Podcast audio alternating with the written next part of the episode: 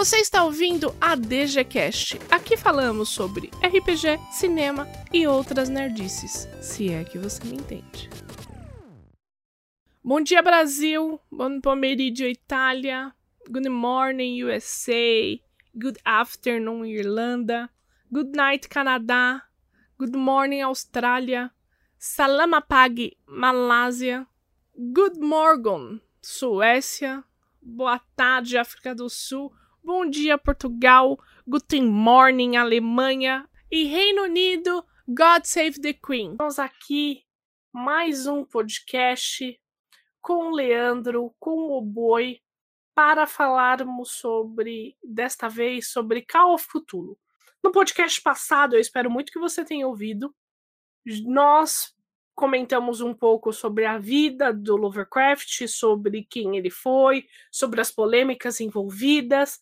E neste podcast nós vamos falar sobre o RPG.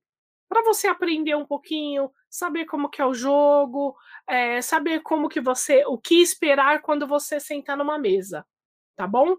No podcast passado nós falamos sobre vida e morte de H.P. Lovecraft sobre as polêmicas também. Espero muito que você tenha ouvido esse podcast. Se você não ouviu, corre lá, tá, para ouvir.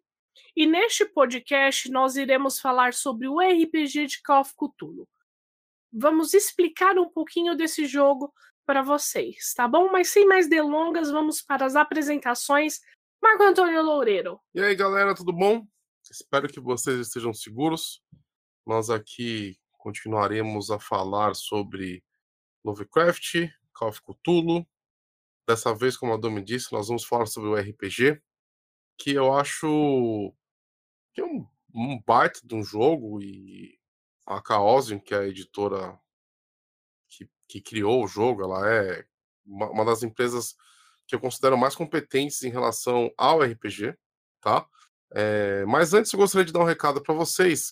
Se você gosta do nosso trabalho, você está gostando dos, dos, episódios, dos temas que nós estamos é, trazendo aqui para vocês, ajuda a compartilhar, fala com amiguinho, com amiguinha, manda para a família, porque quanto mais esse, esse projeto crescer, mais a gente vai conseguir é, trazer novos temas, novos, temos diversas ideias aqui para novos quadros, digamos assim, novos dias para lançar o podcast. Então, ajuda a gente a compartilhar e fazer com que esse projeto cresça, tá bom? No mais, é sempre um prazer estar aqui com vocês. E também aqui conosco, Leandro Fernandes. Bom dia, boa tarde, boa noite, pessoal. Meu nome é Leandro Fernandes, é um prazer estar aqui novamente. E hoje a gente vai falar sobre o RPG chamado de Cthulhu propriamente dito, né? Então, é, antes eu vou pedir, por favor, a, a Domi e o Boi um, é, a possibilidade de fazer umas pequenas correções em relação ao episódio 21, né? A minha própria fala. Claro, a casa é sua, pode começar. Opa, muito obrigado. Porque assim, né, como eu falei logo no começo do episódio, né, a gente sempre descobre coisas novas porque sai muito material, né?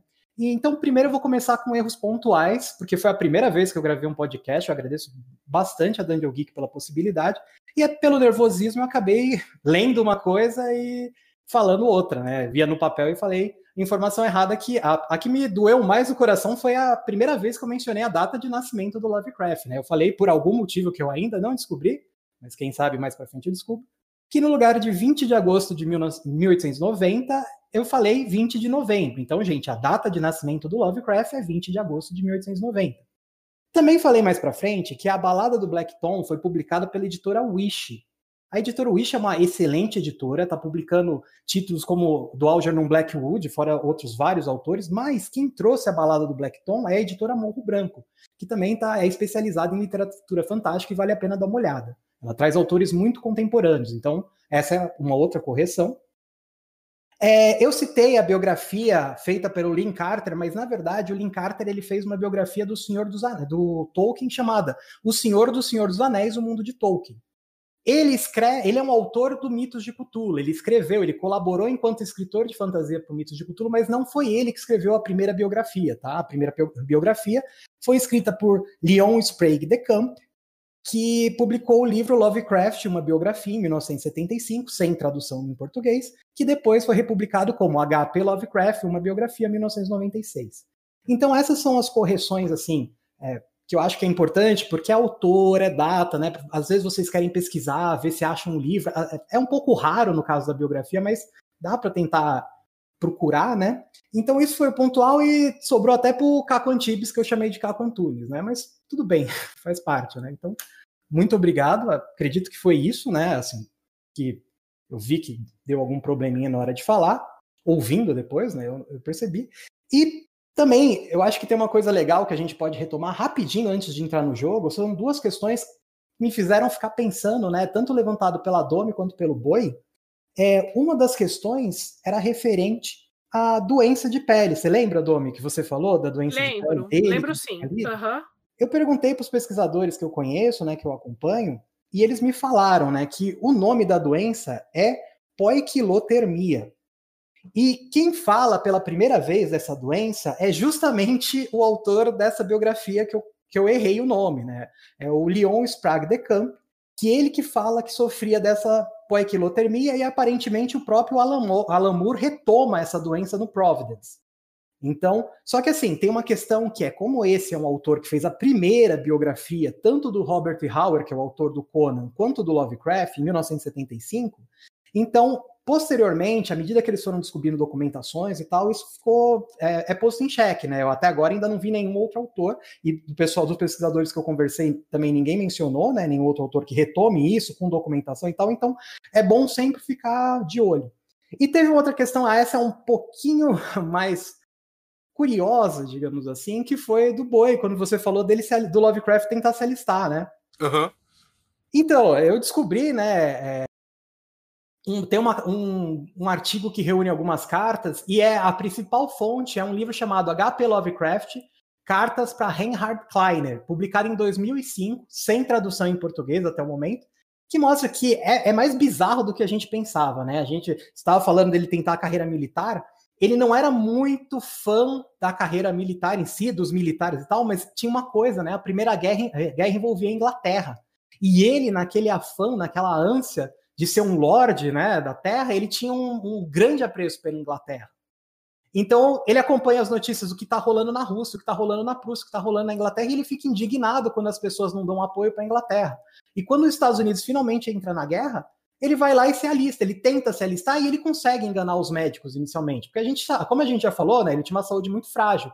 Mas, por sorte, nos, nos primeiros exames, ele meio que conseguiu passar por uma pessoa saudável, né? Assim, ele não teve ataque, não teve ataque nervoso, não teve nada. E numa das cartas ele fala que quando ele estava dando tudo certo, ele foi sem falar nada para a família, a mãe dele descobriu e a mãe dele leva o médico lá para o é, posto de alistamento e mostra, ó, ele tem esse problema, esse, esse, esse, e aí ele cai fora, ele é, não permitem que ele continue. E tanto é bizarro nas cartas que ele fala que ele não foi porque ele tinha essa admiração pela Inglaterra, essa paixão até pela Inglaterra, mas ele não foi porque ele queria, porque ele achava que ele ia fazer a diferença, porque ele ia ser um soldado máximo e tal. Ele falou porque pelo menos eu ia morrer de uma forma honrada. Porque já que a minha vida é tão inútil, pelo menos morrendo na guerra, eu vou dar um sentido para ela. Então é um tanto tétrico, né? Mas enfim, foi o que eu descobri. Eu agradeço muito essas questões que vocês levantaram, que deu uma atiçou a minha curiosidade para procurar saber um pouco mais. É sempre bom pesquisar mais, né? É... Mas que, que, bizarro, né? Então, é, já que eu sou um inútil, olha, olha só. É, Pensamento isso... doentio, né? Não, e, e, e aonde que, que chega, né? O ser humano Lovecraft e a lenda que se tornou, que se, se formou em volta dele, né? Ele é uma pessoa que não tinha confiança nenhuma nele e, e depois dessa, desses relatos, né? E, e, é uma pessoa com falta de confiança, com falta de, de vontade, de, de, sem perspectiva de futuro, e que preferia morrer numa guerra do que continuar vivendo, né? Muito, muito curioso esse, esse seu Lovecraft, viu? Até só para reafirmar isso, assim, fechando, né? Como que começa a carta que ele mandou em 23 de maio de 1917? Então, gente, vamos pensar. 1890 1917, o cara tem 27 anos, não é um menininho, tá? Começa com algum tempo depois, impressionado por a minha completa inutilidade no mundo, eu resolvi tentar me alistar, apesar de minha condição, minha, quase, minha condição quase de invalidez. Então é assim que começa esse trecho que é citado. Então dá para sentir eh, um pouco da autoimagem nesse momento. Né? Era bem louco, né? Essa que é a real. Né? Ele tinha realmente diversas questões para serem tratadas com é, é um psiquiatra, né? Mas não um psiquiatra daquele tempo. Talvez um psiquiatra ou um psicólogo de hoje, né? Que tem uma clareza muito melhor sobre as condições mentais, né? Então vamos começar a falar sobre RPG? Antes de começarmos, vamos falar como nós começamos no Call of Cthulhu? Qual que foi a nossa primeira experiência? Pode ser? Quer começar, Boi? Quero. Eu comecei jogando a quarta edição, tá? E inicialmente eu não tinha. Eu demorei muito tempo para jogar as aventuras é, prontas do Call of Cthulhu, né? Inicialmente, nosso grupo é, criava campanhas. Em... Eu nunca fui jogar muito one shot, tá? Já falei isso aqui. É... Mas a, a galera que eu jogava, eles criavam as aventuras em cima de livros, né? dos, dos, dos contos do Lovecraft. Então, eu lembro que eu joguei uma campanha gigantesca nas Montanhas da Loucura. A campanha ela foi muito muito longa, né? E eu comecei jogando as Montanhas da Loucura e depois eu fui para Innsmouth. Então, eu joguei a, a, as campanhas dos livros, o que foi muito legal, né? Porque o Filipão, que era nosso mestre, ele acabava é, adaptando os livros para o jogo e ficou muito bacana. Eu lembro também que a gente costumava, é, quando nós estávamos reunidos para jogar, a gente assistia um filme de terror, então foi é, é, numa dessas sessões que eu é, vi aquele na é, a beira da loucura que é com Sutter Kane, né? Que era um, um escritor que, enfim, se você não viu esse filme, veja porque ele é uma referência para Cthulhu muito boa.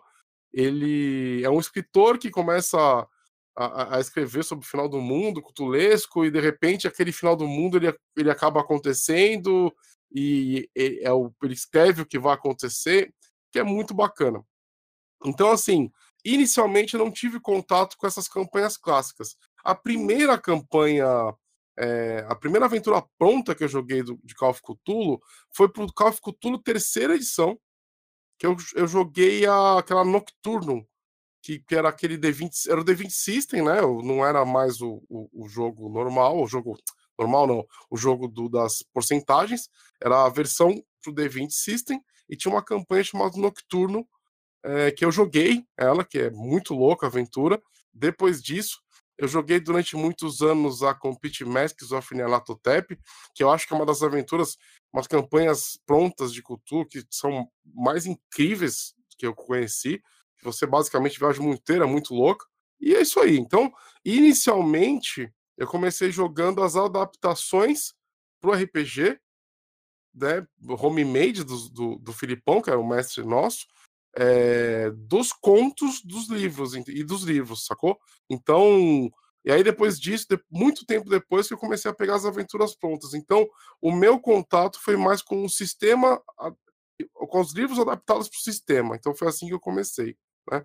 E eu acho que a primeira vez que eu joguei deve ter sido 90 e pouco. Eu não lembro exatamente a data, tá? E você, Leandro, quando, como você é, se inseriu aí no Call of Cthulhu? A primeira sessão que eu joguei foi em, no RPG São Paulo de 1999, assim. Eu lembro bem porque foi a primeira vez que eu fui num evento sem amigos, sem nada, né? Porque primeiro colegial, separou todo mundo, né? Que, aquela turminha que eu fui na, no colégio, falei que jogava RPG, a gente conseguiu montar um grupo, dois anos depois cada um foi para um lado, né? Então, foi a primeira vez que eu fui para um evento sozinho, assim, sem amigos, sem nada. E aí lá eu vi um cara oferecendo mesa de chamado de Cutulo. Falei, putz, é agora. Eu li na revista, eu vou sentar na mesa, vou jogar, vou aprender. E foi legal que eu peguei um jornalista que ele era tipo o sabe? Aquela série dos anos 70, do jornalista meio que vai atrás das notícias mais espúrias que existe, etc.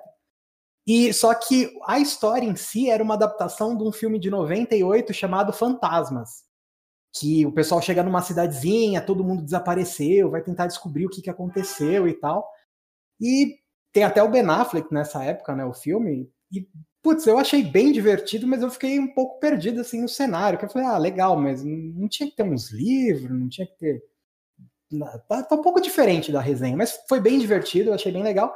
E aquilo, cara, naquela época, meu, o meu grupo era a galera da rua, né? E geralmente eu que pesquisava os jogos e trazia, e como eu comentei, o inglês era, era bem baixo, né?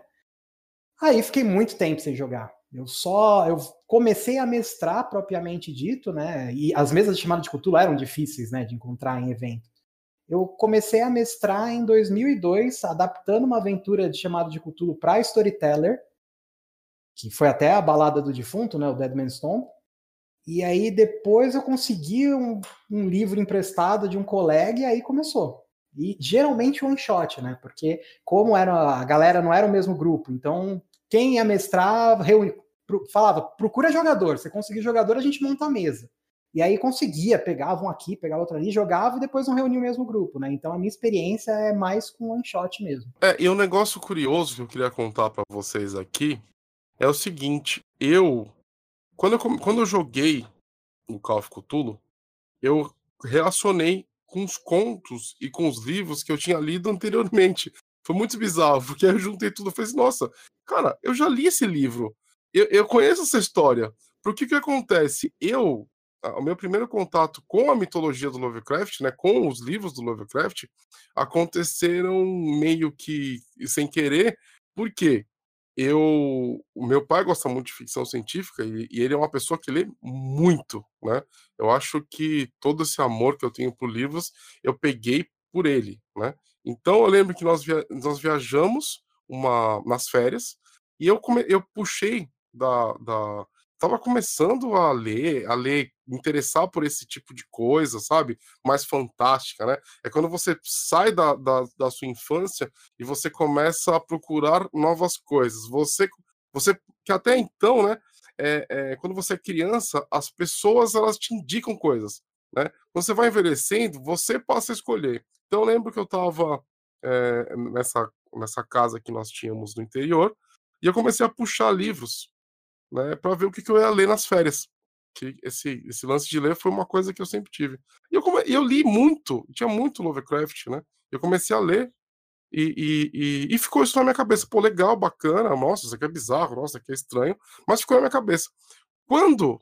Só que eram livros, eram, eram fragmentados, né? Você não tinha naquela época uma. aquela questão de tipo, ah, vou ter a coleção completa de algo. Não. Eu tinha uma. Eu tinha uma. Eu tinha Perry Rodan, à disposição. Eu tinha Call of, é, não, os livros do Lovecraft. Eu tinha aqueles livros do Isaac Asimov que, que falam sobre a Luckstar, que é uma, uma, uma, uma nave, uma aventura espacial. Era muito louco. E era uma. Era um, Isaac Asimov, né? Muito louco. É, e, e, outros temas. Tinha Tintim também, então era um, eu, era, eu tinha uma biblioteca recheada à minha disposição.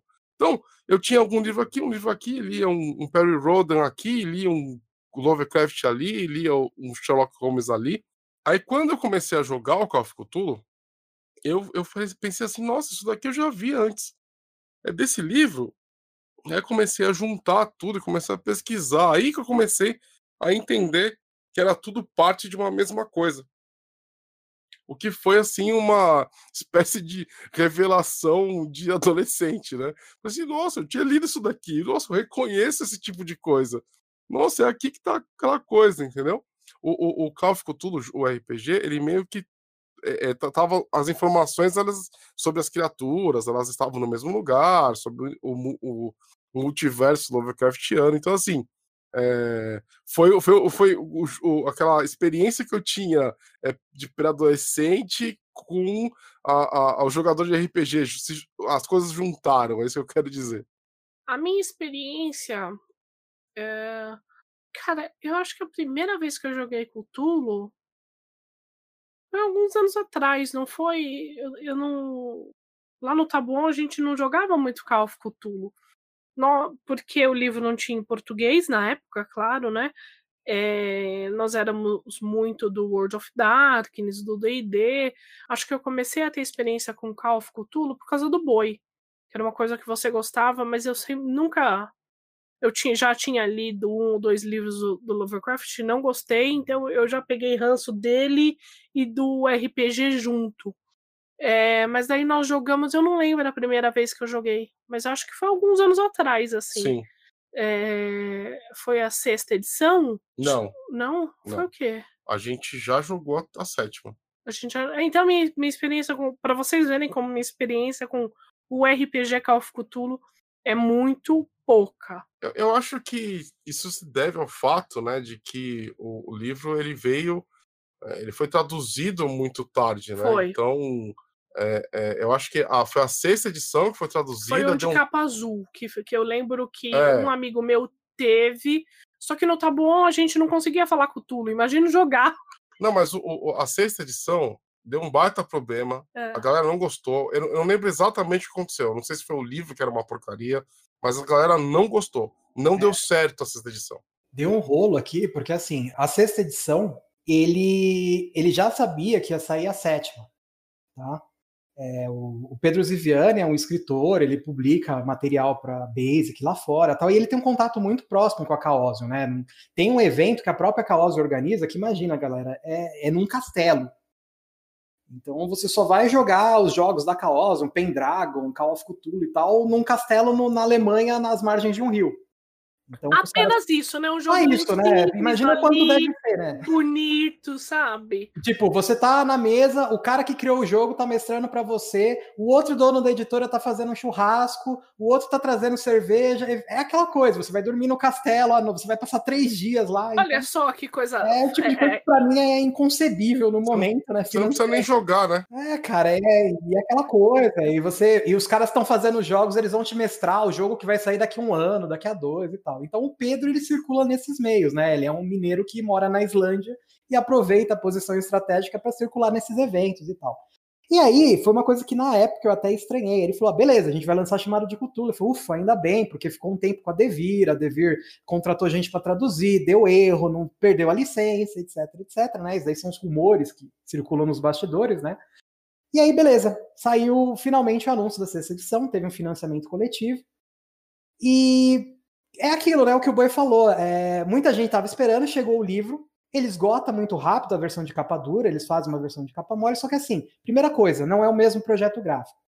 Eles contratam Walter Pax, que é um artista que hoje ele publica bastante coisa relacionada a Lovecraft, tá? É contratado por editores e tal, só que assim, em meio de RPG, você pega o livro, fica meio estranho, né? Você comparar. Aqui, aqui no Brasil é até comum, porque o próprio Lobisomem tinha umas artes extras do Lourenço Mutarelli, etc. Mas dificilmente você muda a capa, né? Você não muda a identidade visual. Aqui foi feita uma identidade visual toda própria, um projeto gráfico interessante, só que assim, o pessoal começou a falar que a encadernação não segurava, que dava uns problemas, e o cara lança a sexta edição sabendo que ia sair a sétima, porque ele acreditava que ninguém ia embarcar na sétima. Aí, aí é uma falta completa de, de visão de mercado, né? É, aquela coisa, é mais de fã, sabe? Isso que eu acho, porque é aquela coisa, quando o cara é muito fã e ele é fã há muito tempo e tal, fica naquela coisa, você se prende muito, né, às edições antigas, a edição que você começou e tal. E a sétima edição, ao contrário, eu acredito que foi uma das que mais atraiu jogadores, é mais ou menos que nem o D&D quinta, né? Sim. Ele é mais simples, ela, o chamado de cultura, a base é a mesma. Depois a gente vai mostrar, né, como que não tem grandes grandes mudanças, né, da primeira para a última edição. Uhum. Assim, ficou mais fácil e ficou mais bonito, ficou colorido. Era uma coisa que, pô, vocês lembram, né? O livro era preto e branco sempre, era sempre umas Sim. ilustrações meio assim, tentando emular um estilo mais antigo, que era bonito também, mas não era perto do, dos outros jogos no mercado, não era aquela coisa que você fala, meu Deus, eu preciso desse livro enquanto objeto. Assim Sim. essa coisa. A sétima edição não, ela já vem com uma nova proposta, né? Então acho que a sexta não, não vingou um pouco por causa disso, né? Teve, as tiragens foram pequenas, né? Não foram tiragens muito grandes. Curiosamente, a meta do financiamento coletivo não era muito diferente em termos de arrecadação para o financiamento recente, né? Para o mais recente. Então é, é curioso, né? Como que, como que rolou essa edição aqui, né? Vamos então contar pra galera é, um pouquinho da- dessa trajetória do, do Cthulhu? Bom, é, é curioso, né? Porque assim, imagina, gente, ano que vem o Call of Cthulhu faz 40 anos. E muita coisa foi escrita sobre o jogo, né? Como a gente comentou, tem sete edições e tinha edições intermediárias, né? Principalmente a quinta edição teve 5.5, 5.6, edição comemorativa, que era aquela coisa capa de couro especial, tiragem limitada. Então, teve muitas edições, assim, é um jogo que tem muita edição.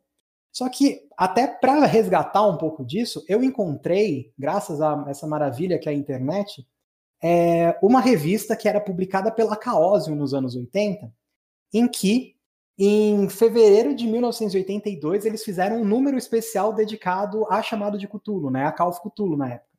E tem uma coisa muito legal, é uma matéria, eles tinham apresentado, tinha anúncio na, na revista, na edição de, de dezembro, né, oficialmente Call of Cthulhu é publicado pela primeira vez em tre numa sexta-feira 13, 13 de novembro de 1981, né? Tem esse ar de historinha, e é legal que na revista eles colocam isso, né? Que teve tempestades, era difícil a tiragem, então é aquilo, né? O cara tá fazendo um produto de horror, e ele já aproveita para contar a história de uma já forma. história, né? É que entre no clima, né? A gente não sabe como que era, né? Não sei se vai ter alguém que vai fazer o estudo de quais eram as condições meteorológicas na época. Eu espero que não, não sei.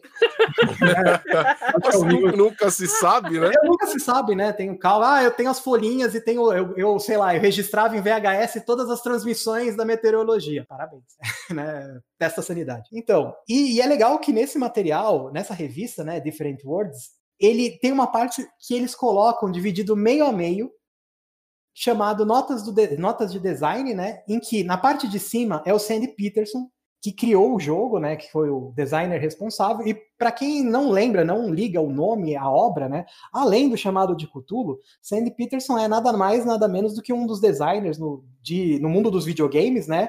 Do Doom, do Civilization, do Quake, do Age of Empires e assim vai. Então, é, são obras que muitas vezes é mais conhecido por, pela sua atuação como designer de jogos eletrônicos, mas é, ele tem um prazer especial por chamado de Cthulhu. Então a parte de cima vinha como que foi bolado o chamado de Cthulhu.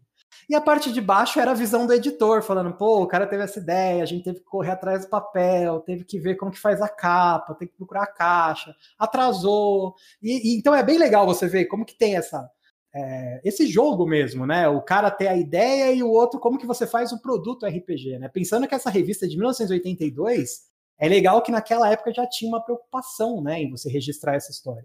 E o que eu achei mais legal dessa revista, que geralmente não aparece nos artigos mais recentes, é que geralmente o artigo que é citado inicialmente, é, o artigo que citam, né, o primeiro RPG é um que chama Dark Words, que é o protótipo do chamado de Cthulhu, né? Era um projeto que a Chaosium tinha para fazer um RPG de histórias Lovecraftianas mais adaptados a uma era mais moderna. Então, era esse projeto que tinha e geralmente os artigos começam com isso. Qual que é a graça desse artigo da Different World? O Sandy Peterson fala da experiência dele como mestre, primeiro, mestre designer. Ele já fazia muito material para Honeyquest, e aqui no Brasil a gente não conhece muito Honeyquest, mas lá fora ele é tipo um dos primeiros RPGs de fantasia. E ao contrário do D&D e de, algum, de outros jogos da época que eram focados em fantasia de inspiração renascentista medieval, o Honeyquest ele é da, inspirado na Era de Bronze. Então é uma coisa mais assim, Roma, Grécia, e mistura muita mitologia. É um, é um cenário bem interessante que existe até hoje, né? Não, Honeyquest é um, é, um, é um cenário muito louco. É um Nossa. jogo muito legal que deveria ter aqui. Não, é, é fantástico, assim. E, e, foi ele o primeiro jogo com a regra basic, né? Que o que é legal é que é, costuma ser muito falado que o, o, chamado de Cthulhu ele nasce como um suplemento de, é, relacionado ao ciclo dos sonhos do Lovecraft. Que o Sandy Peterson chegou, ela bateu a porta da Chaos e falou: Olha, eu quero fazer um suplemento de Honeyquest focado no ciclo dos sonhos do Lovecraft. O Greg, Greg Stafford, né, o dono na época, um dos donos da, da Colosio, fala: então, amigão, não temos interesse nesse projeto, mas a gente tem um projeto aqui chamado é, Dark Worlds e que está já em desenvolvimento. E aí você, se você quiser, você, você, a gente coloca no projeto. O cara topa, o designer inicial some e aí o Sandy Peterson começa a, é, pega as anotações e continua. Nesse trabalho, é legal que o, o Sandy Peterson começa falando justamente que um amigo dele, chamado Steve Marsh, guardem esse nome, é, falou para ele, ó, oh, então, cara, e se a gente jogasse uma campanha que fosse de gótico americano, sabe? Tipo uma fantasia na era moderna, aí a gente poca, coloca pouca magia, não coloca nada muito espalhafatoso, coloca uns filmes de terror dos anos 50, algumas coisas de literatura e manda bala. Sandy Peterson olhou e falou: pô, beleza, vamos fazer. Começou a pesquisar. E como ele já tinha feito material para Honeyquest de monstro, então ele falou: ah, beleza, vou adaptar dos filmes, vou fazer. Faz a campanha, a campanha começa e é aquela experiência que muitos, nós, de, muitos de nós já tivemos, né? A campanha morre logo no começo. Então é aquilo: você tem um monte de material preparado, a campanha não foi para frente, e ele fala: isso foi, ao mesmo tempo que foi frustrante, é, eu guardei isso. Porque essa vai ser a semente do jogo depois. Tudo que eu tinha feito para essa campanha depois eu retomo no chamado de Cthulhu. Então é legal desse artigo que ele traz isso, né? Ele traz o antes do Dark Worlds. E aí realmente aconteceu aquela história, né? Tem um cara que é contratado para fazer esse jogo, não dá certo. Eles tinham comprado os direitos da Arkham Publishing, né? A gente citou no, no podcast passado a figura do August Derleth. O August Derleth foi o cara responsável por não fazer a obra do Lovecraft sumir, né? Alguns odeiam ele, outros adoram mas ele é o cara que chegou e falou: não, não vamos deixar só em revista pulp, a gente vai fazer livro e a partir de agora a gente vai cuidar do legado dele e vai expandir. Quem não gosta dele geralmente não gosta porque essa expansão é meio enciclopédica. Então, hoje em dia, se a gente entra no YouTube tem um vídeo como é a vida do Nyarlathotep. Em parte é provavelmente por causa dele, né? Porque o Lovecraft não dava esse tipo de detalhe, não fazia essa estrutura que pra gente no RPG é bem útil, né? Então, eles precisam pedir autorização, conseguem. E acaba que tem três atrasos. Eles iam lançar no Origins, não deu certo. Eles vão lançar na Gen Con, não dá certo. Eles vão lançar quando tá chegando outubro, que é uma data legal por causa do Halloween, dá um problema, eles só conseguem lançar nesse dia 13. Então é bem legal você acompanhar o processo de publicação e ele falando das escolhas. Ele fala, pô, cara, é legal, né? Tem o Honeyquest, o sistema de regras é muito, muito parecido. Eles já tinham lançado um módulo sem cenário chamado Basic System mesmo, né, nos anos 80. Falei, eu vou adaptar os monstros do Honeyquest para o Cthulhu, vou ver as divindades do Honeyquest, como funcionam os cultos do Honeyquest, vou ver como que eu adapto e beleza, manda bala. E aí, na hora que ele vai fazer isso, ele vê que não funciona bem assim, porque magia em Honeyquest é uma coisa muito comum. Magia em chamado de Cthulhu, não. Magia no cenário Lovecraftiano, Lovecraftiano não. E por quê? Porque o Lovecraft ele não fala geralmente da magia em si, ele não vai dar detalhe de como é a invocação. Ele vai falar do efeito. E para jogo não é legal, né? Você não saber como que faz. Então ele tem que pensar nisso, ele tem que pensar nos monstros, como fazer para os monstros darem medo, para não ser uma coisa, ah, beleza, vou matar ele com uma metralhadora. Então ele fica pensando nisso e durante todo o texto ele apresenta essas questões e como ele queria, como o resultado final, isso que a gente tem até hoje, é um jogo em que é pensado para ter uma alta letalidade, mas até é engraçado que ele fala assim: eu não quero que o jogo tenha alta letalidade para ser cruel e para ser um assassino. Eu quero que é para isso mostre para os jogadores que eles têm que resolver as coisas pensando planos. Que o interessante da minha história, o interessante do meu jogo é mais o plano, é tentar desvendar quais são as tramas, quem que tá armando quem, onde tem a influência do culto, é isso que eu quero no jogo. Então, de certa forma, o design é feito para quem vai tentar resolver na porrada vai se dar mal. E é, e é, curioso que no texto ele fala: eu não estou tão interessado em regras pesadas quanto no storytelling, quanto no contar a história. Então, por isso que o sistema tem que ser simples, tem que ser enxuto. Então, peguei o Basic, peguei, vi referências do Honeyquest e enxuguei. E a mecânica básica do chamado de Cthulhu, curiosamente, ela surge de um outro sistema que também a gente não conhece muito aqui no Brasil, chamado Tunnels and Trolls, que é um dos sistemas mais antigos lá fora e que quando o, ele estava pensando como adaptar isso para o RPG, né, como adaptar essa questão do conto, da possibilidade de loucura, ele lê um artigo que justamente fala como que eles estavam pensando em adaptar a obra Lovecraftiana para o cenário de Tunnels, and Trolls. E na época eles propõem uma criação de um novo atributo que iria diminuir cada vez mais. E é esse atributo da origem à sanidade no chamado de Cthulhu. Ele vê é, quem fez isso, né, quem quem criou, ele lê os artigos, pô, legal, vou tentar colocar. Só que ele nota o seguinte nos playtests, que se você fica equivalente à vida, né? Você tem ponto de vida e você tem ponto de sanidade. Se você simplesmente vai diminuindo e só fica louco quando perde tudo, o jogo não tem muita graça. Não tem uma curva, não tem um efeito assim. É tipo, ah, é controle, sabe? Beleza, perde sanidade, perde sanidade. Não, não tem. Não dá um efeito dramático, né? Então ele começa a fazer a questão dos pontos e das entidades. Então cada entidade que você vê, ela pode causar uma coisa relacionada à perda de sanidade. Cada livro que você vê pode relacionar um tipo de sanidade diferente. Então ele vai fazendo isso, ele vai descrevendo isso. Então eu acho que é interessante principalmente essa gênese, né? A sanidade que é a característica marcante do chamado de Cthulhu, ela justamente surge porque naquela época já tinha uma circulação de ideias entre revistas, as revistas se viam mais como parceiros, concorrentes, obviamente, porque é, é mercado, mas também se viam como parceiros em, em é, procurando soluções né, para melhorar o jogo.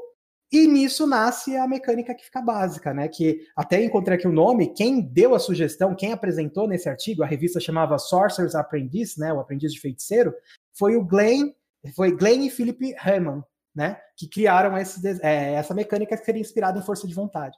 Então aí que surge e é aí que começa o chamado de Cthulhu como tá. Primeiro publicado numa caixinha. É bem legal que as capas iniciais eram sempre eram é, uma casa com um fundo com raios, com é, o, a, o, quintal é num cemitério e até numa das lápides eles colocam o nome do artista da capa, assim, é, as pessoas meio amedrontar, é, com medo, né, aterrorizadas e um, e um tentáculo solto do lado. E é isso a capa que se repete várias vezes.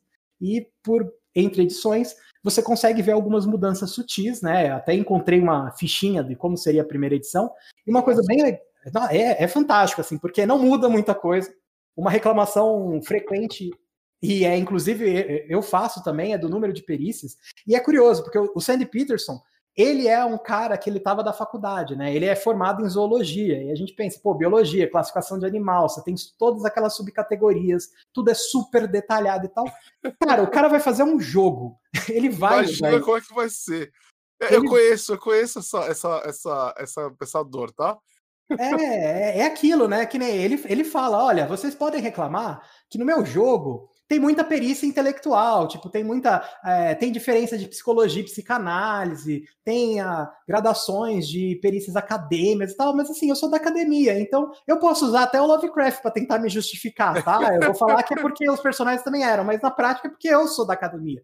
Por é isso assim, eu... é, quando, quando quando eu faço algum tipo de world building, eu não consigo é, criar algum tipo de monstro sem colocar ele dentro de um ecossistema, né? Então, assim, eu conheço esse tipo de coisa. É, e é legal que repercute, né? Ele estava acostumado a fazer os monstros mesmo, né, do Honey Quest.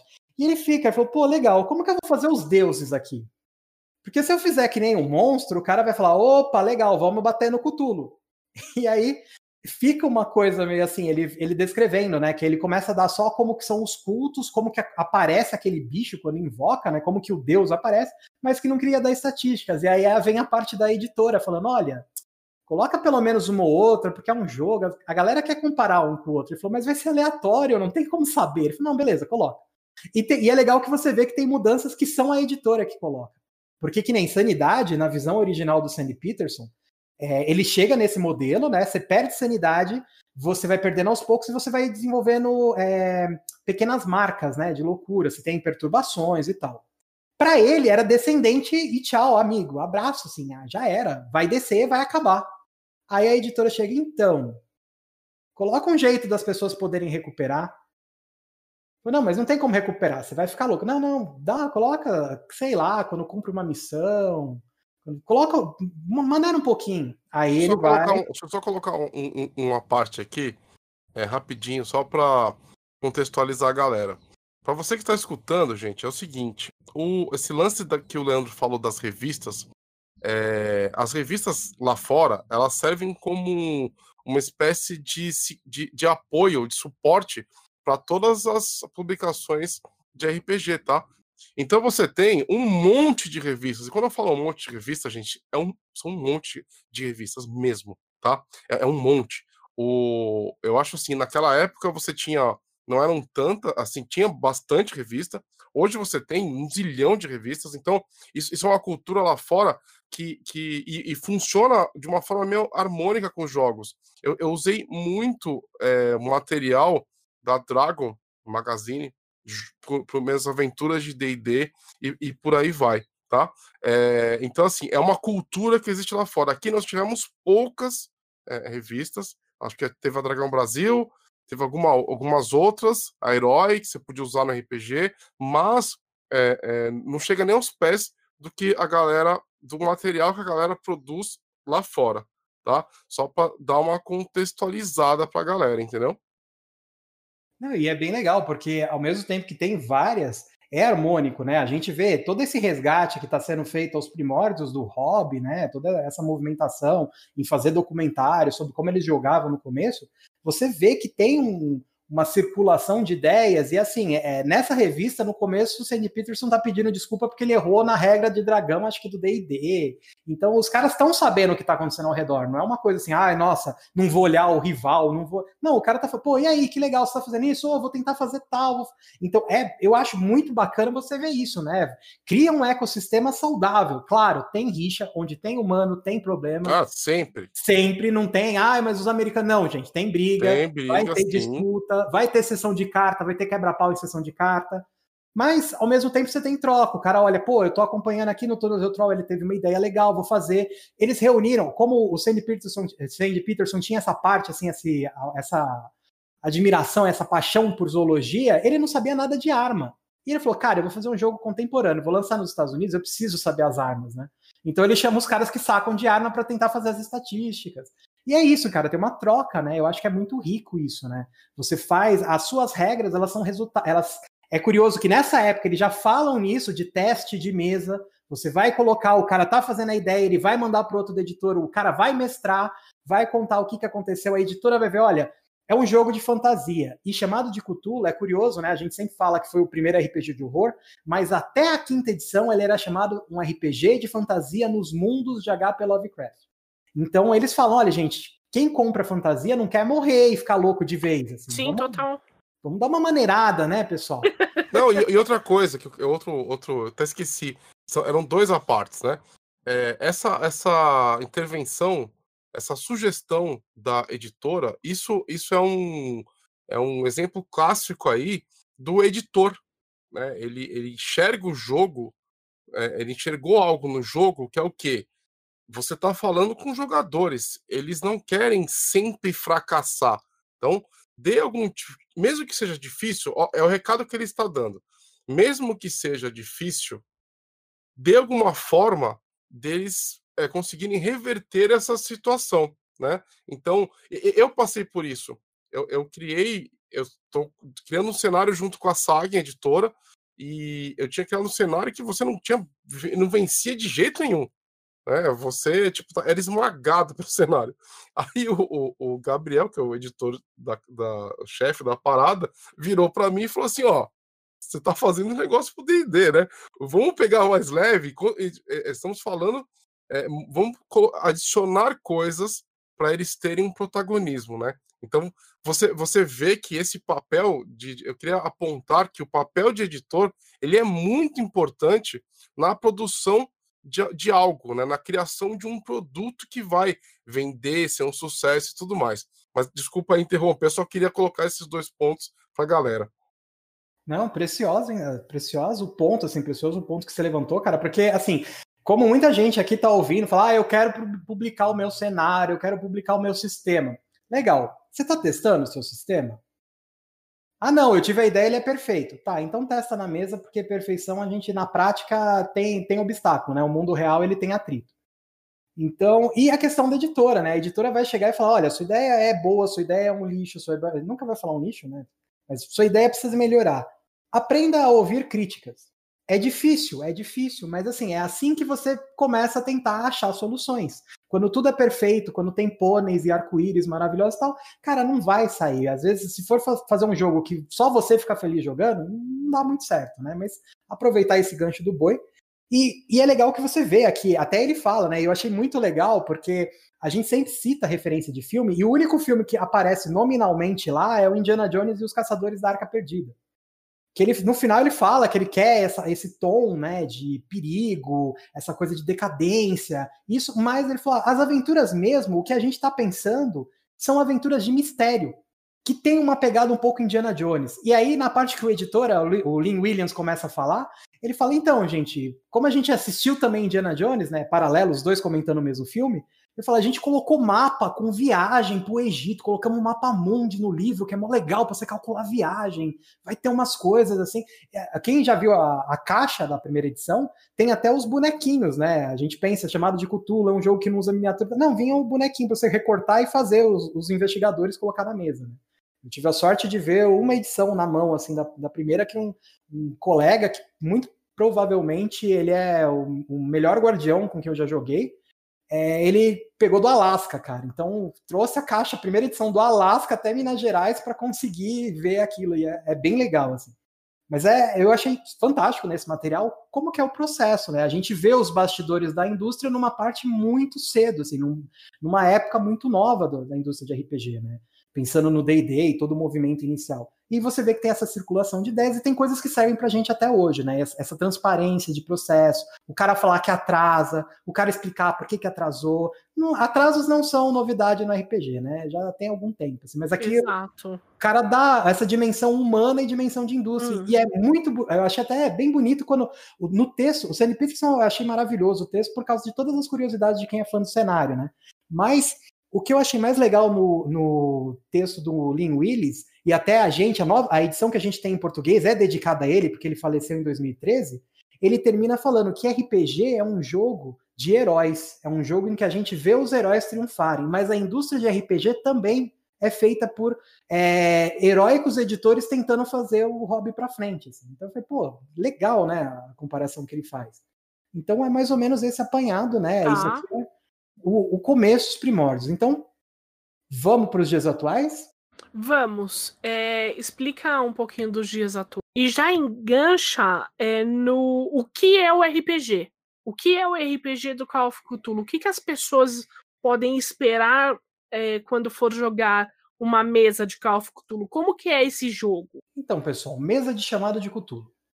É, primeira coisa, né, a gente pode começar pelos termos. No chamado de Cthulhu, o mestre do jogo, ele é chamado de guardião do conhecimento arcano que é para entrar já no clima do jogo, né?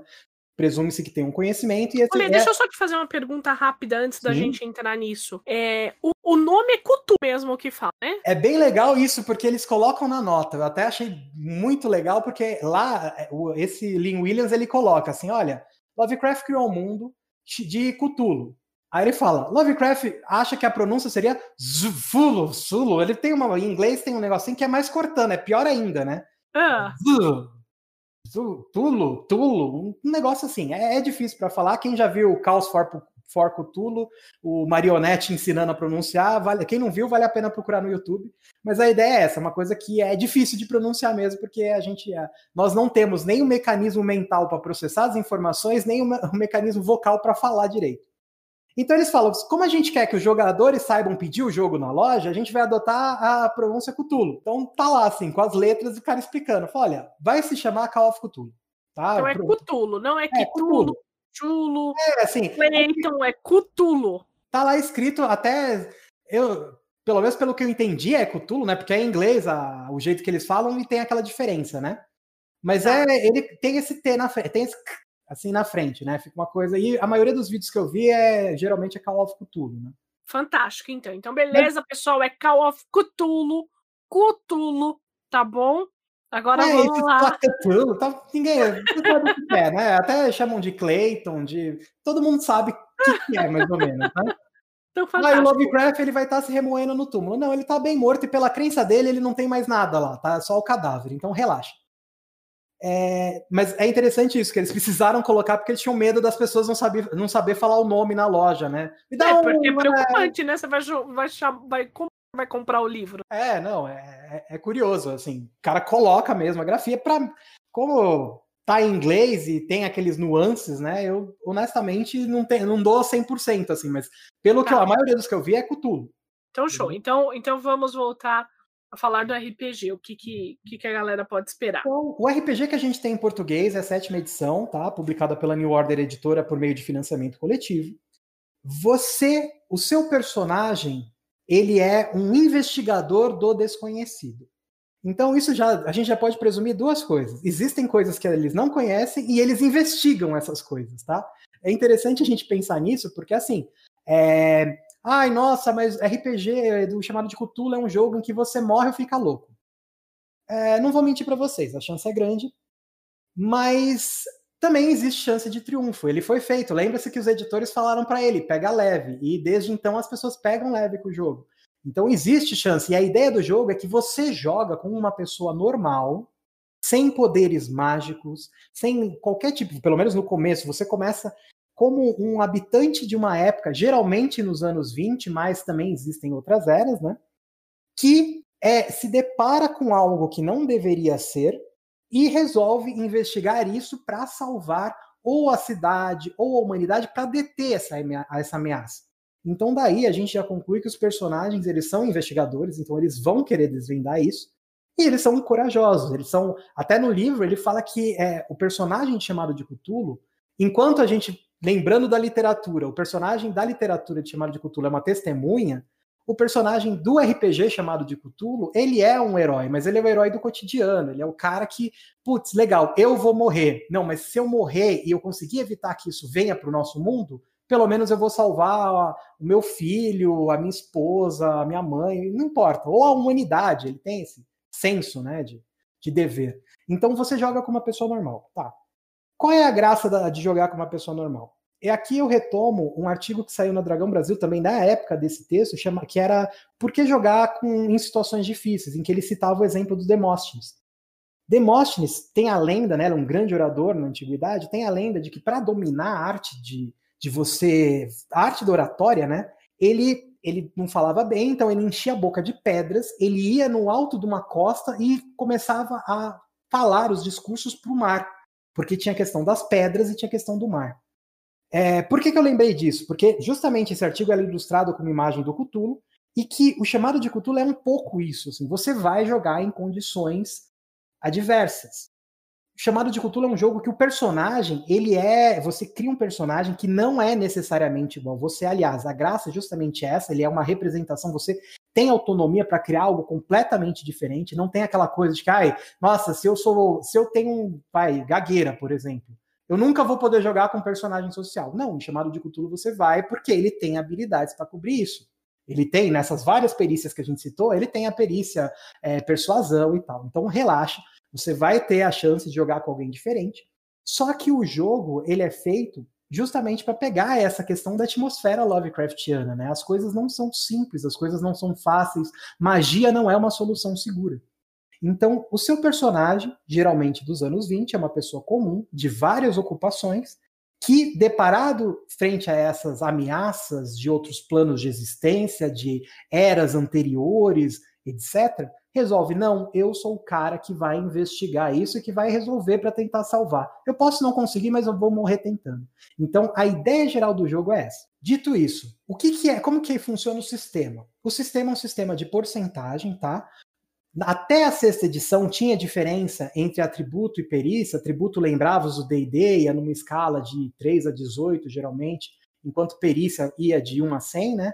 A sétima edição, naquele processo que a gente já comentou, ela simplificou deixando tudo na base de 100. E em chamado de Cthulhu, quanto menor o resultado no dado de 100 lados, melhor.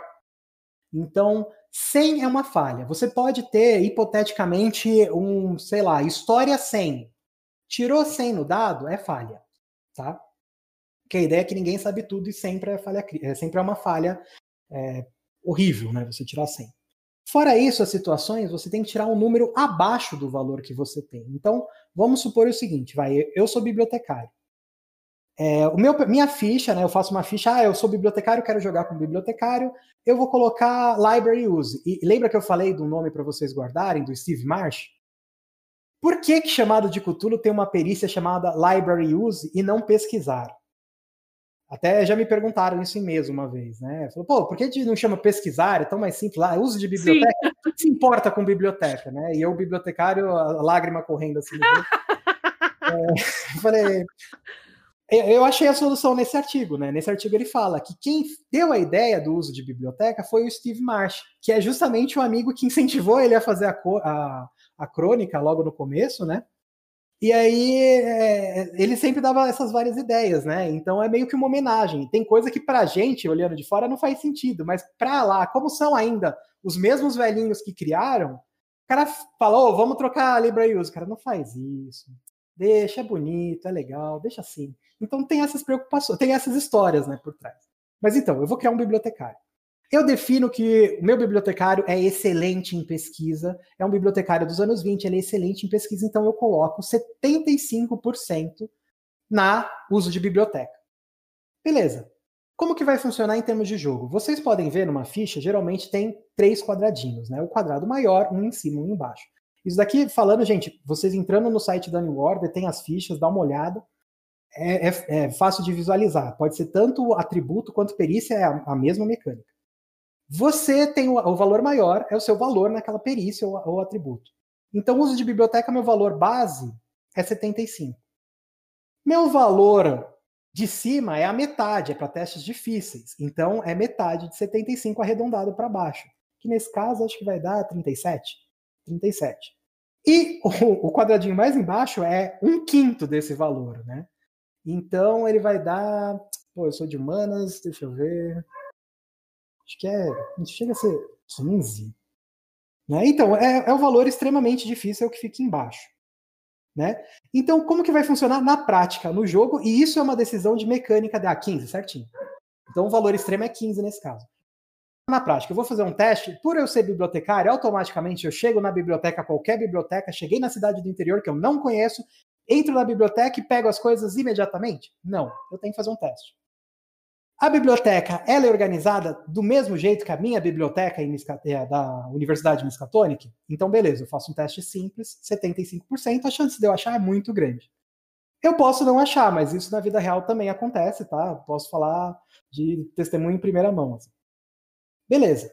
A cidade não, ela não é organizada igual. Ela é organizada, ela é mais bagunçada do que a sua. Eles usam outro sistema de classificação. Então o mestre fala: olha, seu teste vai ser difícil. Difícil é a metade. Então vai ser 37. Eu tenho que tirar 37 para baixo. Olha, a biblioteca ela tá em outra língua. Os caras colocam os livros virados com a parte das folhas no lugar da lombada. É, tem uma ordem que ninguém sabe direito. É, foi organizada por um bibliotecário que enlouqueceu faz um teste extremamente difícil. Então eu tenho que tirar 15 para baixo. Tirei 15 para baixo? Beleza, sucesso. Não tirei? Falha. Tirei 100? Amigo, corre. Se prepara porque vai acontecer alguma coisa ruim. Muito provavelmente vai acontecer alguma coisa ruim. Então a base do sistema é essa. Tá? Era assim antigamente, não tinha essas gradações, era só a porcentagem pura, mas uma das coisas que a sétima edição fez foi isso deixou gradações de sucesso, que até um RPG dos anos 80 também já tinha um pouco essa mecânica, né? O Tio, que foi provavelmente o segundo RPG lançado em 84, ele já tinha um pouco essa coisa das gradações de sucesso. E na sexta edição, chamado de Cthulhu apareceu num livro, né? Isso. Mas ele trouxe para cá e, e, na sétima edição é isso. Então, gente, a base do sistema é essa. É, sanidade. Como é um jogo baseado em Lovecraft, Toda vez que você entrar em contato com uma dessas coisas que não deveriam ser, você faz um teste de sanidade. Então, sanidade é uma habilidade como outra qualquer, tá? Só que a diferença é que ela baixa. Supondo que a sua sanidade comece 70. Ela é como é, como outra qualquer, mas ela não tem essa, essa divisão de níveis, tá, gente? Ela é o único valor inteiro. Então, você começou com sanidade 75, você não vai ter teste difícil, muito difícil. É 75. Ela vem de power, né? De poder. Então, você começa a sanidade com 70. Cada vez que você falhar no teste, você vai perdendo uma quantiazinha. E isso vai diminuindo. Chega num nível que você ganha uma, uma insanidade permanente. É, você ganha uma perturbação maior, né? Quando você perde, acho que metade, não lembro exatamente, mas quando você perde muito, você tem uma perturbação maior, mas a cada cinco pontos que você perde num evento só, você faz um teste, e é o único teste no jogo que você vai torcer para falhar, que é um teste de inteligência. Por quê? Você viu uma entidade, você viu uma criatura que você não sabe o que era, você fez o teste, falhou, você, ou você joga, ou o mestre joga, quanto que você perde, e você perdeu mais de 5 no único momento. Então você vai fazer um teste de inteligência e você vai torcer para falhar, porque assim, se você tem sucesso no teste de inteligência, você nota que sim, existem coisas ruins e você entende o que são essas coisas ruins e a sua mente fala: "Então, amigo, Vamos criar um jeito de você é conseguir. É nessa hora que fode, né? É, vamos, vamos criar uma desculpinha para você continu, continuar vivendo, não é? Você entendeu o que, que aconteceu, mas é, é aquela coisa, né? A mente tenta, não, eu quero que você fique vivo por mais um tempo. Então você vai ganhar um toque, você vai ganhar uma amnésia, e é aí que surgem aquelas manifestações de insanidade que o Sandy Peterson pensou lá atrás. Então é bacana, para vocês verem um exemplo, quem assistiu Lovecraft Country, no Lovecraft Country, quando eles chegam na mansão, né? Eles, no primeiro episódio, eles chegam na mansão, o episódio tá de graça online, então não é spoiler, tá, gente? Mas logo no segundo, ele, eles acordam, o cara fala: E aí, gente, o que a gente vai fazer com os monstros? E os outros falam: Que monstros? Não, o que aconteceu? Vocês não lembram? O cara, não. Eu lembro que a gente chegou aqui, que a gente tomou café agora e tal, tá tudo bem. Em termos de jogo, Possivelmente essas pessoas foram aquelas que falharam no teste de inteligência. Sim, é que nem o véu, né? O véu do lobisomem, pensando, é, é, a mesma mecânica, né? Você, é, você vê e a sua mente fala: ah, não, era, era pessoal, era desfile de fantasia. E você não questiona. Exato. Deixa eu fazer uma pergunta. É, quais são as nossas preocupações? Quem são os nossos inimigos? Eu, eu pergunto muito isso porque, exemplo, é, em Mago, os nossos inimigos são as, é a tecnocracia, os Nefandes, os Exauridos. É um jogo de sobrevivência muito hard, né? O lobisomem, por exemplo, ele luta contra o Irme. Quando a gente joga Call of Cthulhu, a gente hum, joga contra quem? Geralmente você enfrenta o seguidor de alguma divindade, né? É alguém que teve contato com uma dessas divindades que estão fora do tempo, do espaço, que estão às vezes indiferentes. É o cara que vai lá e cutuca a entidade e fala: oh, eu quero te servir, você me dá poder em troca, ou outras coisas, né? Geralmente, esse é o seu antagonista. É muito difícil, principalmente em aventuras de quem vai jogar em evento, um shot, é muito difícil você enfrentar diretamente uma divindade.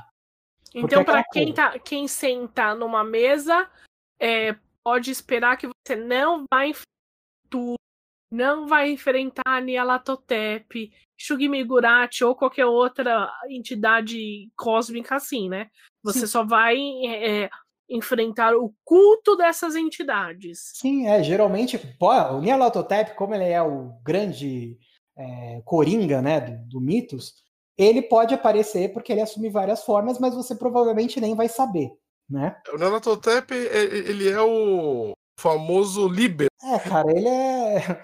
Em, mesa ele é o fanfarrão, né? Aquilo lá que. Quando precisa. Tanto que é, muito provavelmente, agora, né? O Rei de Amarelo tá em mais evidência, mas Nyarlathotep é a entidade preferida da maioria dos mestres, né? Então, Nyarlathotep talvez se encontre, mas é muito difícil você chegar e assim, você começou a mesa, beleza, vocês estão no jornal e tudo aparece, é, faz sanidade. Cara. é aquela coisa, vocês lembram, né? Antigamente que a gente mestrava no Encontro Internacional e ganhava o kit do mestre. É, o, o, cara que fez isso, ele fez para ganhar o kit do mestre, a aventura, né? Ele fez, mata todo mundo e vai buscar o kit, porque não tem jogo. Não, exatamente, não tem jogo. Esse negócio do kit do mestre, gente, só para contextualizar você que tá ouvindo, nos internacionais, nos eventos, kit do mestre para quando você ia narrar. É o kit feliz. Exatamente. Que tinha uma, às vezes tinha uma, quando era bom, tá? quando o evento era bacana, tinha uma camiseta. Um vale desconto na Um vale desconto de livro. Um vale coxinha. Um vale coxinha. Tinha algum um kitzinho bacana, tá? Então, é, a gente falava que o mestre que chegava, matava todo mundo ou nem aparecia, ele só ia lá para pegar o kit e ir embora, entendeu? Não, é, é bem assim, né? Que é tipo em D&D você começar a campanha com e aí, gente, vocês estão na taverna e aparece o Tarrasque! Opa, peraí, amigão. É, a gente é do nível 1 lá, tá bom. Sim, entendi. Assim, então, geralmente você vai encontrar, tem um enigma, claro, por ser um jogo que é muito antigo, é, tem estruturas que muitas vezes se repetem.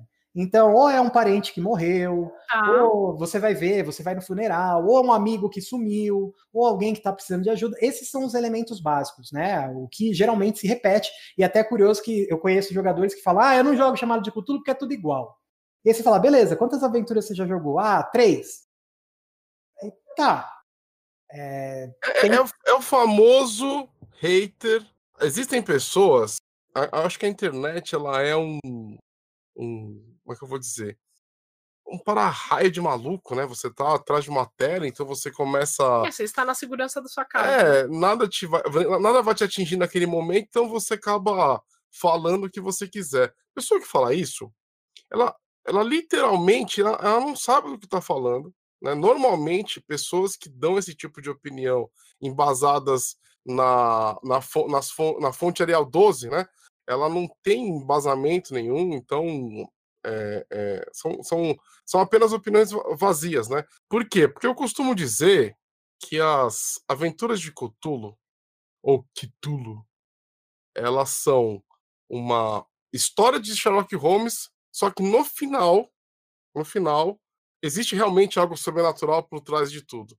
Se você leu bastante Sherlock Holmes, você vai entender o que eu quero dizer. Normalmente é, é algum é, é, criminoso por trás de tudo, alguém que quer esconder algum segredo muito, muito terrível, que acaba até colocando a coisa como se fosse algo sobrenatural. No Cthulhu, você tem algo sobrenatural realmente no final da história, né? Existe essa questão investigativa, né? Então, mas também você tem outros estilos. Você pode ter luta contra culto, você pode ter de tudo, gente. É, é, o RPG ele é, ele é assim. Então, você definir, ah, cultura é tudo igual, ou qualquer outro RPG, na minha opinião, é, é, é uma, sei lá, uma desonestidade intelectual. É porque você não conhece e quer simplesmente odiar. Não, então, e é, é, curioso isso, porque assim, você tem quase 40 anos de produção de material. É, chamada, agora eu estava até ouvindo assim, o, como que eles pronunciam na né? Em inglês fica Call of Cthulhu. Cthulhu, uma coisa assim, mais cortadinha do que o nosso. Né? A gente fala Cthulhu porque fica melhor, mas é Call of Cthulhu, né? É, você tem quase 40 anos de Call of Cthulhu. Cara, não é possível que uma editora que ela, ou melhor, de uma linha de jogo que conta com várias editoras licenciadas, pensando é, vários autores produzindo material, todas elas sejam iguais. É, em termos de porcentagem, não é possível, cara. Então, quando a pessoa fala, ah, eu não jogo porque é tudo igual, desculpa, amigão. Você jogou com o mesmo mestre, você teve experiências ruins, é normal. A gente sabe que muitas vezes o mestre é o primeiro contato do jogo, ele que vende né, a proposta do jogo, mas dá uma segunda chance, procura mestres diferentes. Né? A gente sabe que todo jogo ele depende muito da mesa e do mestre, né? Ele tem uma proposta, mas tem mestre que vai fazer diferente porque gosta de mais um tema ou outro, né? A gente já conversou sobre isso antes, né? Então, tá, segura um pouquinho, porque tem muita coisa aqui. Até vou dar um exemplo, só para não ficar, ah, vocês são fãs e vocês estão defendendo, falando aleatoriamente. Não, cara, vou dar exemplos palpáveis, tá? É, tem, eu não me engano, eu não sei se é na quinta ou na sexta edição, tem um suplemento chamado Bloody Brothers. Tem um e o dois. Qual que é a proposta do Bloody Brothers? Pegar filmes e adaptar filmes para chamado de Cthulhu. Porque como chamado de Cthulhu foi o primeiro RPG de horror, ele foi a primeira edição é muito calcada na obra do Lovecraft e dos é, na época ele chamava imitadores, né? Hoje em dia a gente chama do, do círculo, né? De quem continuou. Então, com o passar do tempo, ele foi expandindo para admitir coisas de horror em geral, fantasmas, zumbis, lobisomens, etc. Esse livro em particular, ele traz aventuras em que você adapta elementos dos filmes de terror e qualquer filme. Assim. Então, tem uma aventura muito legal, até para você ver como que a proposta é de frente, que é para adaptar filme do cinema mudo. E qual que é a proposta? Os personagens não falam. Assim, você vai jogar e você vai fazer, vai ser uma coisa que você vai ter que atuar, tá? Legal isso, muito né? visual. E aí você Bem tem legal. a plaquinha. Então, em vez de você falar, você escreve e aparece. Tadã, aquela coisa. É legal isso aí. É, é, é diferente. Ai, nossa, mas é tudo igual. Não, gente, isso daqui, ó, e não é nem novo, tá? É, já faz um tempinho. Então tem esse material. Tem uma editora que eu adoro pessoalmente, que chama Stygian Fox, é uma editora britânica, e eles seguem uma coisa bem legal, que é eles produzem material contemporâneo. É, tem uma linha vitoriana muito, muito bem feita, muito bem pesquisada, mas eles têm também duas antologias é, de jogos contemporâneos, que eu já mestrei todas as aventuras, até no Dungeon Geek. E, cara, é, não é igual, não tem como você joga numa sessão num dia, você vai jogar outra, não tem nada a ver. São experiências completamente diferentes, assim. E as pessoas são muito, muito criativas, assim. Ideias fantásticas. Eu acho que é uma editora que precisaria muito ser trazida para cá, ser traduzida, porque o material é de primeira. E assim, para você, para você mostrar para gente que nunca jogou, que nem joga RPG e quer jogar, é perfeito. Eu fiz um teste na Horror Expo do ano passado. Tinha um pessoal de um canal de YouTube que sentou na mesa, uns conheciam, outros não. A gente jogou aventura era uma aventura rápida de uma hora no máximo, envolvendo um equivalente a Pokémon Go. Então pensa nisso, tá? Liga Pokémon Go com mitos de Cthulhu.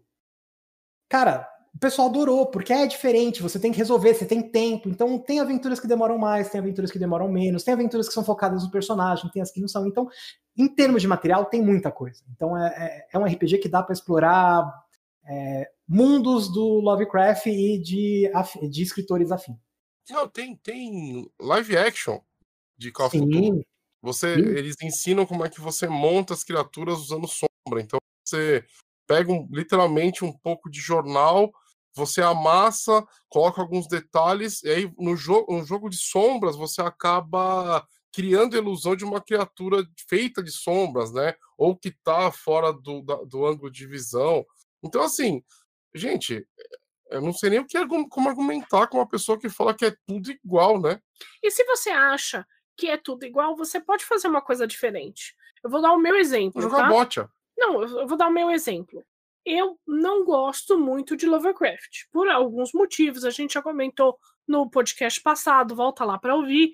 Só que eu gosto do jogo em si, do lance investigativo, do lance da, eh, da insanidade, o Caramba 4. O que eu comecei a fazer? Eu comecei a fazer adaptações. Então, ao invés de usar toda, todo o Cthulhu Mitos, eu criei o Domi Mitos, entendeu? Onde alguém estava fazendo uh, um pacto com uma criatura e, e, ele estava criando uma centopeia humana para poder dar vida a essa criatura. Você pode inventar, você pode fazer da sua forma se você acha que é tudo igual, entendeu? Ninguém está te prendendo, ninguém vai falar que você está fazendo é errado sabe? É, mas tente jogar antes de falar que não goste. De jogar mais do que três aventuras. Tente ler alguma coisa. Eu, para falar que não gostava, eu fui lá, li um livro, li outro. Daí no terceiro eu falei, bom, eu realmente não gosto. Vamos, é, então, só dar uma recapitulada para a gente entrar nas considerações finais. Não, vamos fazer o seguinte: vamos dar uma recapitulada vamos dar referências de filmes para as pessoas assistirem, e daí a gente entra nas considerações finais. Então, o Call of Cthulhu é um jogo de horror, onde você vai jogar com um investigador, e essa, essa investigação ela vai te levar por um lado sobrenatural. É isso. Sim, é, até é legal ver as palavras, né? O, o jogo próprio, ele se descreve como um RPG de mistério e horror tá? Então, muitas vezes acontece, né, uma coisa comum, a pessoa fala, ai, mas eu não sinto medo jogando. Cara, legal, tá? O medo é do seu personagem na maioria das vezes. Claro que tem, às vezes você como jogador pode ficar, pode achar fantástico a descrição da cena, pode ficar com medo, não sei, medo é uma coisa muito pessoal. É, mas a ideia é que o seu personagem que vai enlouquecer, tá? Não você. Então, por favor, tomem cuidado. É, mas é, se você está enlouquecendo jogando algo, Vai jogar um botcha. E né? procure, é, procure uma ajuda médica, né? Hoje nós temos psicólogos, temos psiquiatras. É, né? Temos uma estrutura aí que as, as pessoas é. estudam esse tipo de coisa. Então, é, precisam também de, de paciência, elas tratam bem, né? Então pense nisso, assim, se você ai, nossa, esse jogo é tão bom que tá me enlouquecendo. Dá uma Exatamente, vai jogar tranca. Ó, eu nunca vi ninguém enlouquecendo jogando tranca buraco, esse tipo de coisa. Tá? Aí nós estamos fazendo a gravação disso, recebemos notícia que teve uma invasão no jogo de tranca, um cara fuzilando o outro com, sei lá, cartas de baralho que cortam o, pescoço, né? Nunca se sabe. Os né? gambit da vida. É, não, então, então é, é, isso, assim, você vai, vai ter uma investigação, tá?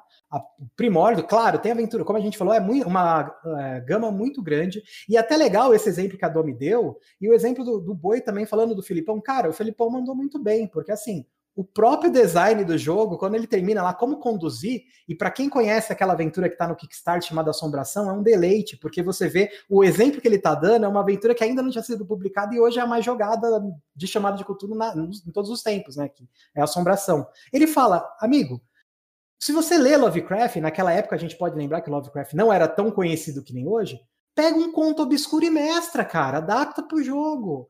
Pega uma Exatamente. história adapta, faz isso. E também ele fala, pega filme. Pega, até ele dá o um exemplo com o Frankenstein, né? Que a gente brincou com o Herbert West no podcast passado. Ele fala, adapta o Frankenstein, cria relações. A dica dele para a campanha é essa. E é uma coisa bem interessante, porque enquanto na obra do Lovecraft o personagem é descartável, cara, você não vai querer um jogo em que seu personagem não faz diferença. O problema do sistema é que, em certa parte, é assim mesmo, tá? Ele, você cria um personagem, mas como tem uma alta chance de morrer, ele não tem grandes vínculos. Então você tem uma coisa que você escreve, mas mecanicamente não, não influencia tanto, só em caso de insanidade na edição atual, tá?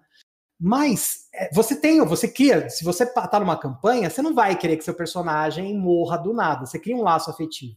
Então ele vai. A, a sugestão do próprio Sandy Peterson naquela, em 1982, né, nesse artigo, é desenvolver campanhas, desenvolva vínculos. você está interagindo com outros personagens. Que vínculo você criou com esses personagens? Que vínculo você cria com as pessoas que você faz o interrogatório, com as pessoas que você está ajudando, com o cenário, com seu, os seus antagonistas, os seus vilões são antagonistas, eles são pessoas que são planos e que só servem para fazer e acabar com os planos da, do grupo, ou eles apresentam um desafio contínuo, eles fazem você querer descobrir quem que está por trás de verdade cria essa malha, né? É um jogo que ele possibilita isso, até mesmo em termos de one shot. Você tem algumas campanhas até, né, e outros jogos Lovecraftianos que você joga várias one shots e é mais ou menos que nem o Boi comentou no começo da revelação, né? Nossa, então quer dizer que isso é interligado? Você tem as histórias cortadas e depois quando você joga uma aventura você descobre que elas têm ligações que à primeira vista não aparecem. Então dá para fazer bastante coisa. Tem muitos cenários, tá? Tem muitas épocas e tem propostas diferentes. Agora, é um jogo que vale a pena dar uma olhada se você gosta de. Não, e, gente, tem, você pode adaptar. Eu uma vez adaptei aquele livro do O Cão dos Baskervilles. É, eu, eu meti uma aventura que era toda baseada nisso de Cthulhu, mas e no final o cão era muito mais do que um cão, né? Tipo, era o Cujo também já fiz. Eu gosto dessas Mas, coisas. Aproveita, vamos dar ref pra galera assistir e se inspirar um pouquinho para mestrar ou jogar é, Call of Cthulhu? O que, que vocês indicam aí de filme, então? De filme, já que eu falei no começo, A Beira da Loucura, Into the Mouth of Madness, que é o título em inglês. É um livro, é um filme muito legal, tá? É, você pode ter para mudar um pouco de estilo, O Nevoeiro do Stephen King, que é um, uma história que um, tem uma cidadezinha pequena e uma base militar próxima que tá, está fazendo experimentos no multiverso e acaba dando uma merda e as criaturas vão sair, né, do, do vêm para essa dimensão e acabam levando o mundo com o apocalipse, né? Que mais? Tem o Enigma, Enigma do Outro Mundo? Enigma do Outro Mundo, eu acho que é um Nossa, Nossa, dá uma aventura inacreditável de legal. E que você? Mais? John Carpenter, né? Vamos, o Enigma do Outro Mundo é do John Carpenter, A Beira da Loucura é do John Carpenter. Tem até chama a trilogia do Apocalipse, né? Começa com o Enigma do Outro Mundo, vai para, se eu não me engano, o Príncipe das Trevas, que também é muito Lovecraftiano, e termina com A Beira da Loucura. E A Beira da Loucura, aliás, boy, você lê Sutter Kane?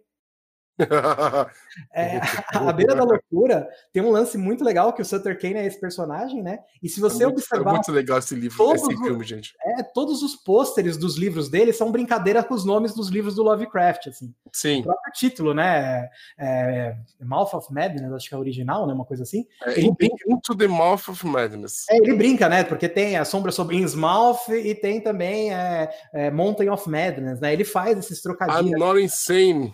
É, putz, é, é, é, muito legal. Assim. É, tem, ele faz também um Smouth, então é, você é muito divertido. Claro, gente, ai, nossa, os efeitos especiais não são. Gente, anos 90, tá? Dá um, Pelo amor perdoa, de Deus, né? Dá um desculpa. Perdoa, né? Cinema também é isso, né? Precisa de parte do de quem tá assistindo entender a época. Exato. Né? Mas se você quer efeito, você pode assistir a própria Cor Caiu do Céu agora, do Nicolas Sim. Cage. Só pra gente falar do Nicolas Cage. Você pode assistir Annihilation, Uh, você pode assistir também. Langoliers, do Stephen King, que eu acho que Nossa é... senhora, aí já. É legal esse filme. Nossa senhora. Eu, só que é um filme muito longo, né? Ah, Mas é, é legal. Eu, é. eu, gosto demais desse filme. Cloverfield também, né? Uma, uma boa referência. Putz, Cloverfield. Cloverfield, o primeiro, né? É, o é um... segundo não é tão ah, ruim é assim. Ruim. Mas assim, o primeiro é aquela coisa. É, eu acho que é uma referência muito boa uma história onde realmente um dos antigos levantou no mar e está causando, né? O, o, Cloverfield é um exemplo clássico disso. E é uma criatura menor, né? Isso que é bizarro. Uma, você pensa, uma criatura menor causa aquela destruição, tá? Ele não parece inteligente, imagina os outros, né? E eu acho que o que desses filmes que a gente comentou, eu acho que o, o que até hoje assim eu não posso ver o final que eu falo, meu Deus, que coisa fantástica, é o nevoeiro mesmo aquele final, nossa, é quebrar, nossa, quebra as costelas, né? Sim. Tem aquele Aqui... filme agora também de, com efeito que é muito bom. Eu tô tentando lembrar o nome. Qual? Que é o da menina que ela fica estudando os símbolos com a. A chegada? A chegada. Nossa, é. A chegada. É, a chegada é muito bom mesmo. Puta filme bom. Nossa, ele, ele é legal pra gente pensar no lado otimista, né? Desse, Exato.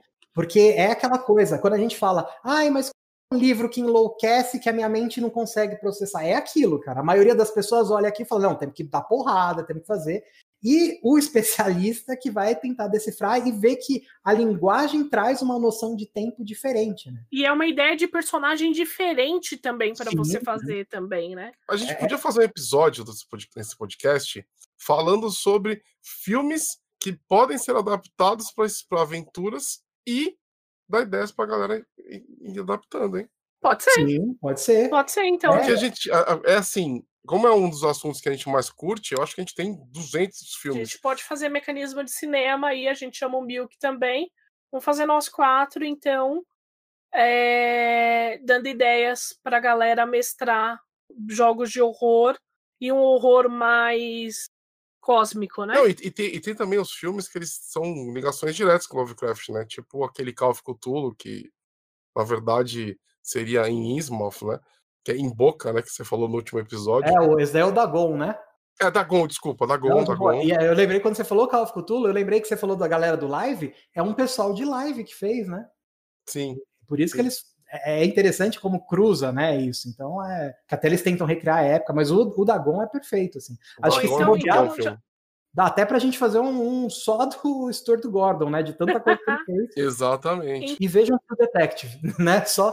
É, e vejam o True Detective. Vejam a primeira temporada do True Detective. Exatamente. Não tem monstrinhos, não tem coisa aparecendo, mas se você quer ver como você cria atmosfera e como você mostra que investigação não é uma coisa linear, que vai e vem, e que você nem sempre resolve as coisas como você acreditava que tinha resolvido, assistam a primeira temporada de True Detective. Sim, é total. Sim. Tem arquivo X, é, fringe. É, fringe.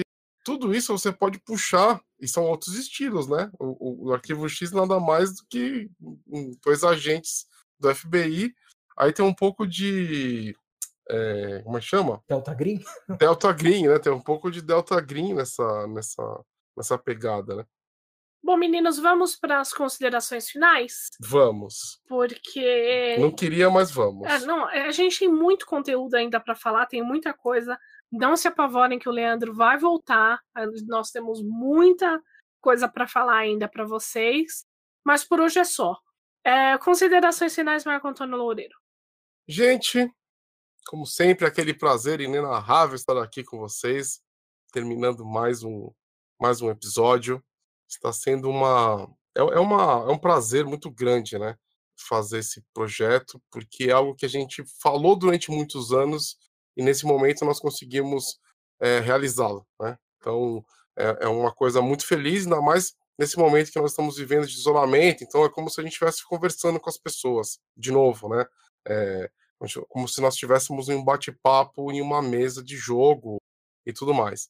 É, eu queria lembrar você, para você que está gostando do nosso, do nosso trabalho, para divulgar, ajudar a gente a divulgar, compartilhar, contar para as pessoas o que está acontecendo, mostrar para elas que existe esse podcast sendo criado com muito amor, carinho, dedicação e muito estudo, tá? A gente tem que sempre buscar falar as coisas que são é, reais, então a gente pesquisa, a gente confirma, às vezes a gente faz, coloca uma errata, enfim, dá muito trabalho, mas é um trabalho que vale a pena, né, por conta de vocês. É... Eu queria lembrá-los que eu sou autor, estou com um livro na Amazon chamado Devorador de Estrelas. Seria um prazer incrível ter você como minha leitora ou como meu leitor. É, eu não sei em que momento que você está escutando esse podcast, mas pode ser que tenham mais coisas minhas publicadas. É, então, me segue no Instagram, arroba autor Loureiro. E é isso aí, gente. Eu amo todos vocês, tá bom? Um grande beijo. Leandro Fernandes. Bom, eu queria primeiramente agradecer mais uma vez o espaço, né? É um prazer conversar com vocês aqui. E quem quiser acompanhar um pouco, né, das mesas que eu mestro, tem um projeto Maquinaria Fantasma, né, no Instagram é Maquinaria Underline Fantasma, no Facebook Maquinaria Fantasma.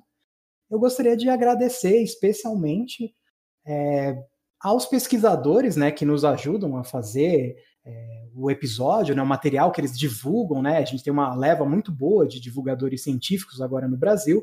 Vou destacar o Oscar Nestares, a Natália Scotuzzi, o Caio Alexandre Bezarias, o Alcebiade Diniz e o Alexander Meirelles, além do pessoal do Sebo, o Sebo Clepsidra, que fazem uma pesquisa fantástica e edições cada vez melhores.